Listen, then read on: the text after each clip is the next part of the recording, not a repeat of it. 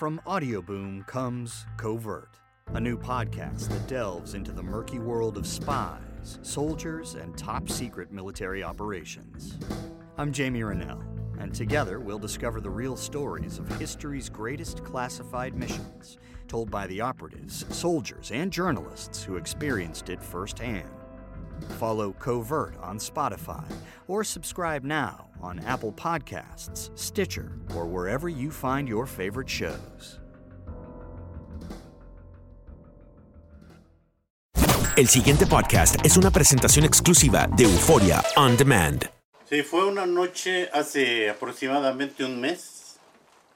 Vinieron una familia a pedirme un paseo por el campo en la noche con luna llena, bonito todo. Entonces bajamos caminando hacia el valle, el arroyo, un río, está un puente. Entonces vemos ahí, queríamos pasar al otro lado, el puente bloqueado por una persona, parecía una persona así encogida, tapada toda, negra, negra. Le decíamos, con permiso, no contestaba, se sacudía, se sacudía.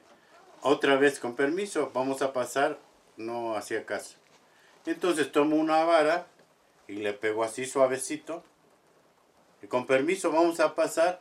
Entonces suelta una carcajada de anciana, mujer vieja. Sale, se incendia totalmente como una fogata, un fuego. Y sale, brinca hacia el árbol, un árbol cercano, y se queda ardiendo en el árbol. ¿Qué sabes acerca de las brujas? ¿Realmente piensas que es la clásica bruja que vuela con la escoba? ¿O es la bruja de las literaturas eh, de ficción que nos hablaban acerca de estas mujeres que hacían hechizos para su beneficio o trabajos maquiavélicos para alguien más? El día de hoy, en especial de brujas, prácticamente a unos pasos de la noche de brujas, 31 de octubre, vamos a ahondar en el tema que desde mi punto de vista es desconocido aún.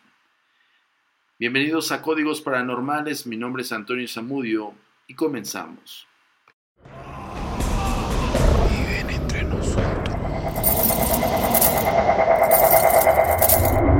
Agencia Mexicana de Investigación Paranormal.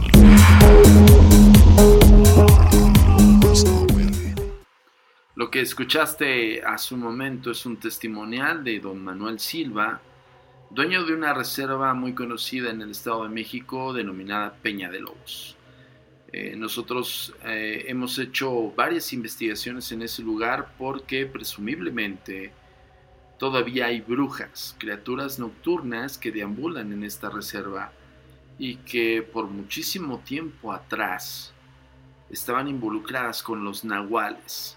Los nahuales, para que sepas un, un poco más del tema, es la persona eh, que hace magia o que es el gran hechicero que puede tener facultades sobrenaturales de las cuales no solamente es pases mágicos, brebajes y demás, sino también puede llegar a transmutarse en animal, lo que en un momento dado se conoce como los hombres bestias o los hombres animales, que pueden tener estas facultades por medio de trascendencia espiritual o vinculación con algún tótem animal como tal.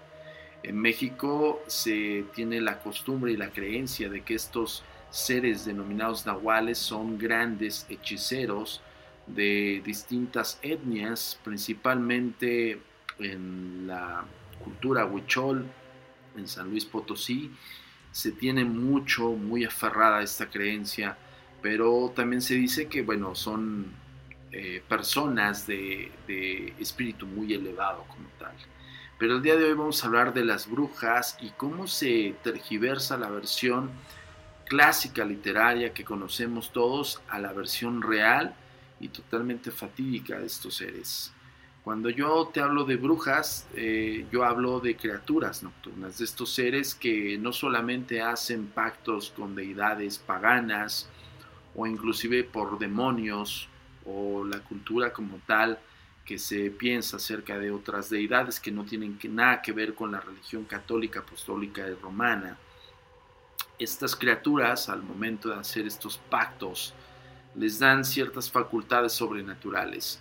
De ahí devienen mucho las creencias de los pueblos de verlas como bolas de fuego. Inclusive ya lo escuchaste al inicio, el testimonial de Manuel Silva, que tuvo la presencia prácticamente de ver cómo esta bruja lanza un grito, un alarido y brinca a, los árboles, no sin antes encenderse en fuego. Esto, bueno, coloquialmente se conoce como tal. Pero el día de hoy vamos a hablar un poco más a profundidad de estos seres, de estas criaturas nocturnas. Y por darte una pequeña idea de lo que significa la escoba como tal, eh, hay muchas connotaciones en torno a la creencia de las brujas. Eh, la escoba no es más que un elemento ritual que es utilizado por estas brujas, inclusive están plasmadas en los retablos medievales, como estas mujeres eh, bailaban alrededor de un caldero o una pira de fuego en ofrenda a algo, a alguien, eh, muchas veces son representadas con imágenes de machos cabríos que también representan un poco la deidad pagana o el diablo como tal, ¿no? Baphomet es un ser que prácticamente es utilizado por eh, las brujas medievales, en Europa y en México se ha un poco eh, combinado esto.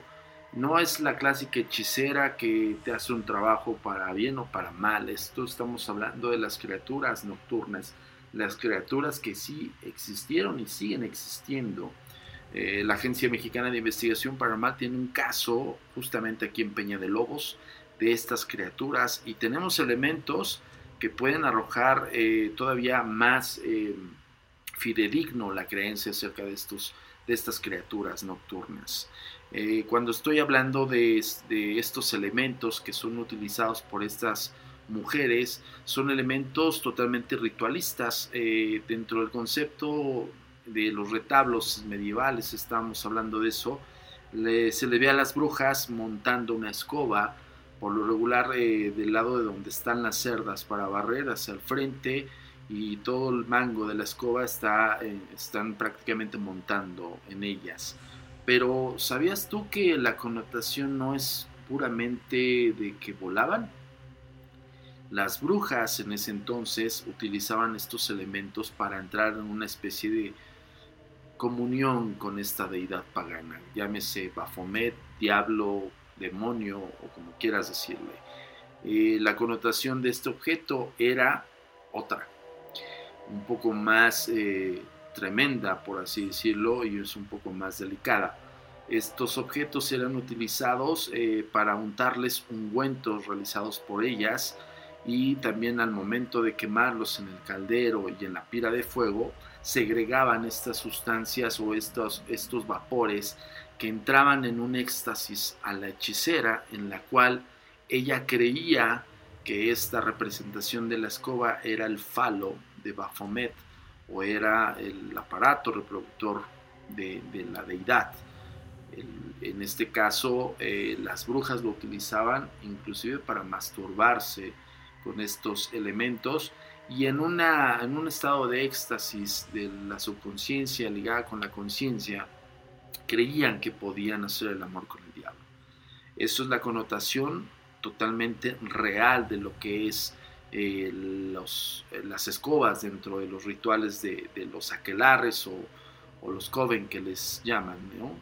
Y además también de otros elementos eh, sumamente importantes, los animales que, le, que están en torno a ellas, que giran en torno a ellas, siempre son representadas con sapos, con búhos, con gatos, con perros negros grandes, bueno, un sinfín de animales, pero ¿sabías que tiene una connotación un poco más más escalofriante.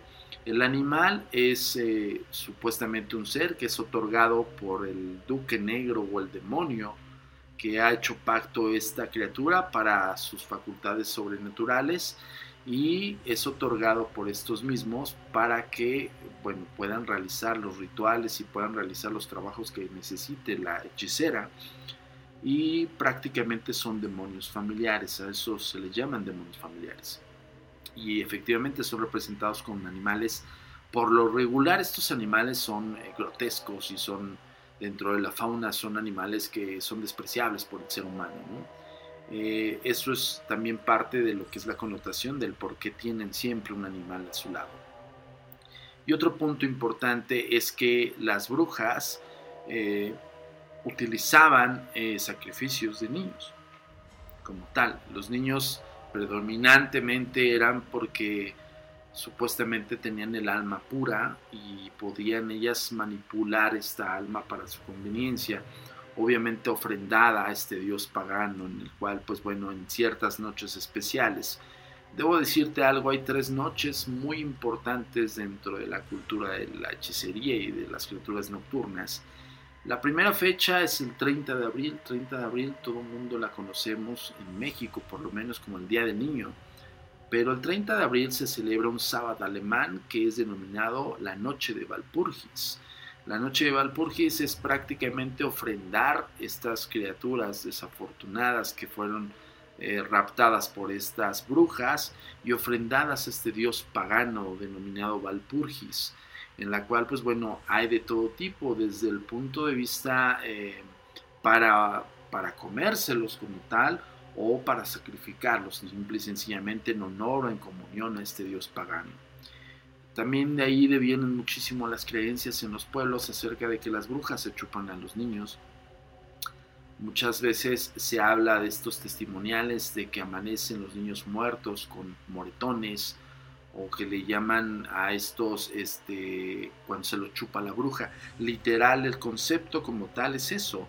Eh, las brujas supuestamente también pueden adquirir estas facultades sobrenaturales para estar dentro de las casas de las mujeres embarazadas y las que ya tuvieron sus bebés y estas pueden succionar el alma de los niños. Eso es lo que se cree eh, tradicionalmente de lo que hacían las, las hechiceras, o las grandes hechiceras.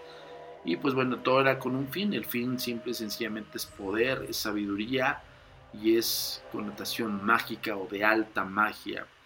Pero bueno, esto solamente es el principio, señores. Es un tema bastante largo y bastante amplio, del cual eh, no solamente se tiene estas referencias, sino también que actualmente eh, hay criaturas nocturnas que deambulan todavía por las noches. La siguiente noche por, eh, excelencia prácticamente en España es eh, la noche de San Juan, el 24 de junio, otro sábado también que se estila mucho en Europa. Y en este sábado eh, supuestamente los demonios le otorgan a las brujas el poder decidir qué tipo de familiar podrían escoger o inclusive la combinación de demonios familiares. Como tal, hace rato lo explicábamos, los demonios familiares son eh, simple y sencillamente estos demonios de jerarquía baja que pueden ser manipulados por las brujas y otorgados por los duques negros o los demonios. A esto en, Estados Unidos o sobre todo en Australia se le denomina Whopper Finger. El Whopper Finger es una combinación de dos animales o tres y que son encontrados simplemente en la noche de San Juan. Y por ende, la noche principal o la que todo mundo conocemos es la noche de Salem o la noche de Samhain, que es el 31 de octubre, que todo mundo la conocemos como la noche de Halloween. En este caso es un tributo al dios pagano Samhain, que es un poco más eh, druida, ¿no? y el concepto es ofrendar sacrificios a esta entidad. Vamos a retomar un poco más acerca del caso que nosotros investigamos, el caso de la bruja Nahual de Peña de Lobos. Esto es un caso del 2004-2006 y actualmente sigue en investigación. Debo decirte que tenemos elementos que nos arrojan que efectivamente todavía existen o coexisten estas criaturas nocturnas y todavía están deambulando entre los bosques y sobre todo en los pueblos porque Predominantemente los pueblos son un poco más sencillos de atacar para estas criaturas nocturnas. Con esto quiero dejarte el testimonial de algunos eh, lugareños de Giloxingo, el Estado de México, el cual nos narraban precisamente eh, todo el concepto de las brujas, todo el concepto de los nahuales, para que sepas un poco más del tema y regresamos aquí a Códigos Paranormales. Las brujas, ¿no? Sí, Es como que el sí, eso sí. ponderante aquí en esta Eso zona. desde antes de mi jefecito siempre, siempre me decía, miren, allá están las brujas, allá están las brujas. Pues de repente estábamos chamacos, no, no lo creíamos. ¿Cuál, cuál brujas? ¿Cuál brujas? Pero ya cuando crecimos sí ya lo veíamos. Una vez, mire, salió de por aquí un animal, pero pues feo, ¿no? Rugidos como se ha oído cuando sale un- una bestia. Ya estaban ya no, y había como unas 10 que andaban para allá y para acá. Entonces ya no las empezamos a ver que volaban. No, pues ya nos fuimos. ¿Cómo nos regresamos? Unos de lumbre, luz, con luz, con bolas, de, bolas de fuego. Cuando vimos el primer rugido, ¿no? Y yo dije, ahí viene un animal, una, una bestia viene espantada. No, cuando llegamos ahí al, pues- al poste este, pasó aquí, mire. Y un rugidazo, pero mire, yo sentí que me levantaron para arriba de las greñas, ¿no? Y ahí pasó, y ahí se fue. Llegando allí a la otra casa de allí, otro rugido. Fue el único que oímos, ya nos fuimos. Andaba con otro señor, siempre andaban con un cuchillo. Eh, Con el cuchillo nunca se les arrimaba. El hierro. Con un cuchillo. De hecho, el hierro, ¿no? Ah. Es el hierro. Al las- hierro les, les tenían miedo. las, ahuyenta. Ajá. Sí, eso es lo que, Sí. lo que se narra coloquialmente. Antes las brujas también andaban por aquí, ¿no? Sí, Ah, sí. Va Sí. más que una persona, pues, la, la platican de lo que me estabas diciendo hace rato. Mire, este, aquí antes, clarito, viste la luz como venía. Venía una de por allá, otra de por acá, otra de acá y otra de acá. Entonces allá hay un llano que le decíamos el, los barbechos. Los barbechos. Los barbechos, sí. Allí mire, se, ju- se juntaban las cuatro brujas. Y se juntaban, y allí yo creo estarían platicándose o que no sé qué. qué Cuatro todo. brujas. ¿Y usted las vio? Y Sí, eso sí las vi de yo. Yo iba caminando también por ahí, la noche estaba la luna muy bonita y se me topé con un borregote así con unos cuernotes grandotes, Enorme. O sea, sí me no- no muy- Iba yo con mi abuelita. No muy natural a los borregos, ¿no? Como se ven. ¿Qué clase de esos borregos nunca se han visto por aquí? Y estaba grandote así muy como importantes soldado. Con unos cuernos muy como si fueran de Sí, es carnero, una ¿no? cosa espantosa, fea. Pues este, si lo agarraban a uno, lo iban a aventar a uno en una cascada de agua donde no podía uno salir. ¿Y por qué? ¿Qué le hacían o qué? Pues este, yo creo nomás para jugar, yo creo con uno. ¿El nahual para ustedes qué es? Por ejemplo, eso que me estaba narrando. ¿no? Pues son personas, personas. Como que, de qué, qué hacen? son personas, personas igual como uno, Ajá. común y corriente. Y es que en las noches se- allí se hacen nahuales. Mm.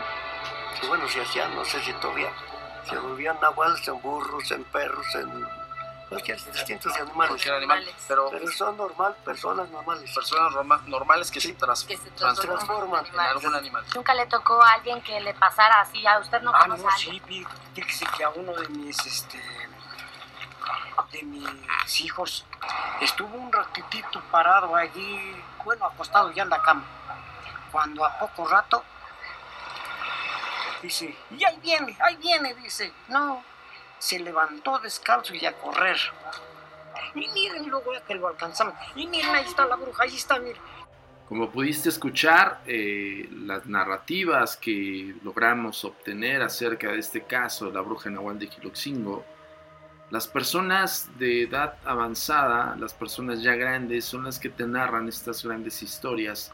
Hablan acerca de estas brujas que salen de cuatro puntos cardinales específicos y que se juntan en los barbechos, en los cuales, pues bueno, como decía la narrativa, eh, no saben qué es lo que hacían ahí. Lo que sí es de que atormentaban a la población de Giloxingo, así como también la narrativa de, otras, eh, de otros señores que también nos dijeron que prácticamente había mucho nahual, ¿no? Eh, animales totalmente fuera de lo común, que eran animales que no se habían visto en la zona, y estos grandes rugidos de estas grandes bestias. Eh, con esto eh, tratamos de averiguar un poco más acerca de esta zona, de esta reserva en Peña de Lobos, aquí en el estado de Giloxingo, en el estado de México. es el Estado de México, el municipio es Giloxingo.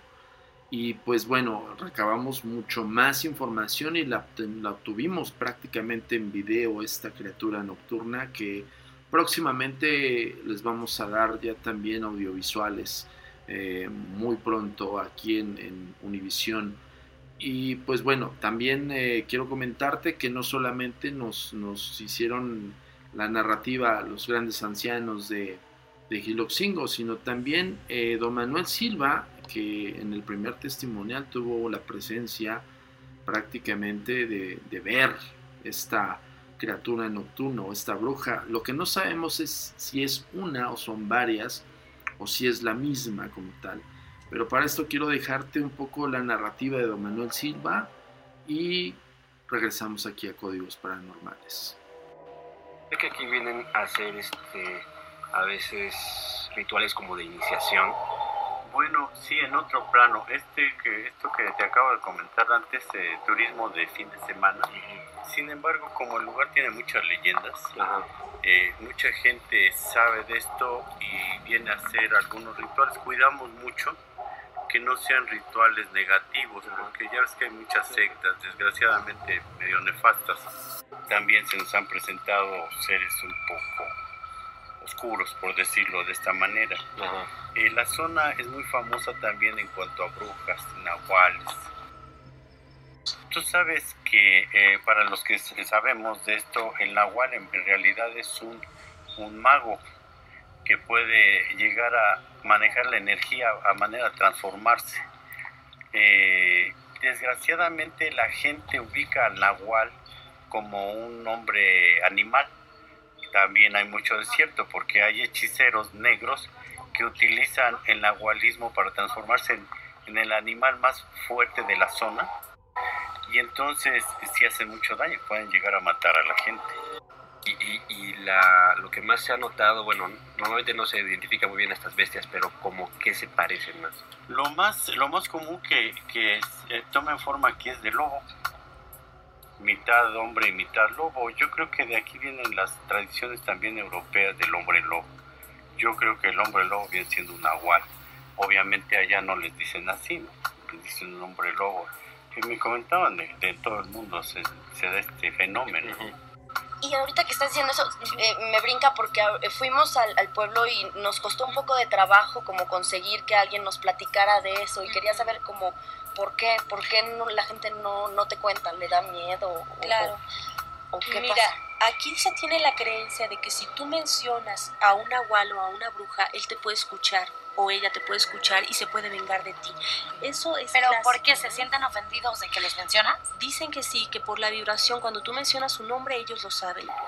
Debo decirte que nosotros fuimos una fecha en específico y justamente en esta zona de Peña de Lobos, propiamente en el municipio de Giloxingo, el Estado de México, teníamos referencia de que justamente el 30 de abril era la noche de Valpurgis, la cual se podría avistar un poco más, más consecutivo eh, la bruja como tal. Bueno, los paseantes hablaban de este ser que lo veían en las montañas, lo veían cuando ellos hacían senderismo y que escuchaban gritos muy siniestros.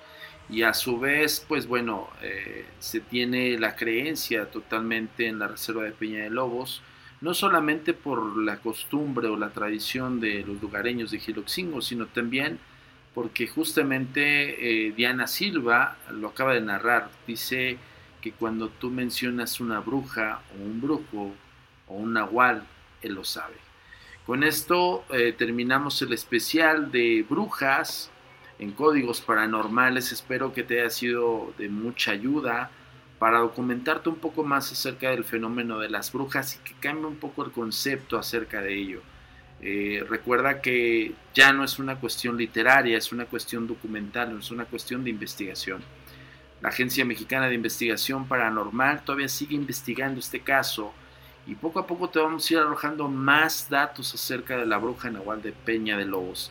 Te agradezco muchísimo la atención y que pases una excelente noche de brujas. No sin antes decirte que nos puedes encontrar en las redes sociales como en Twitter, arroba a mi paranormal, así como también arroba agentes de negro por supuesto en la fanpage de la Agencia Mexicana de Investigación Paranormal y en la página web www.agentesnegro.com.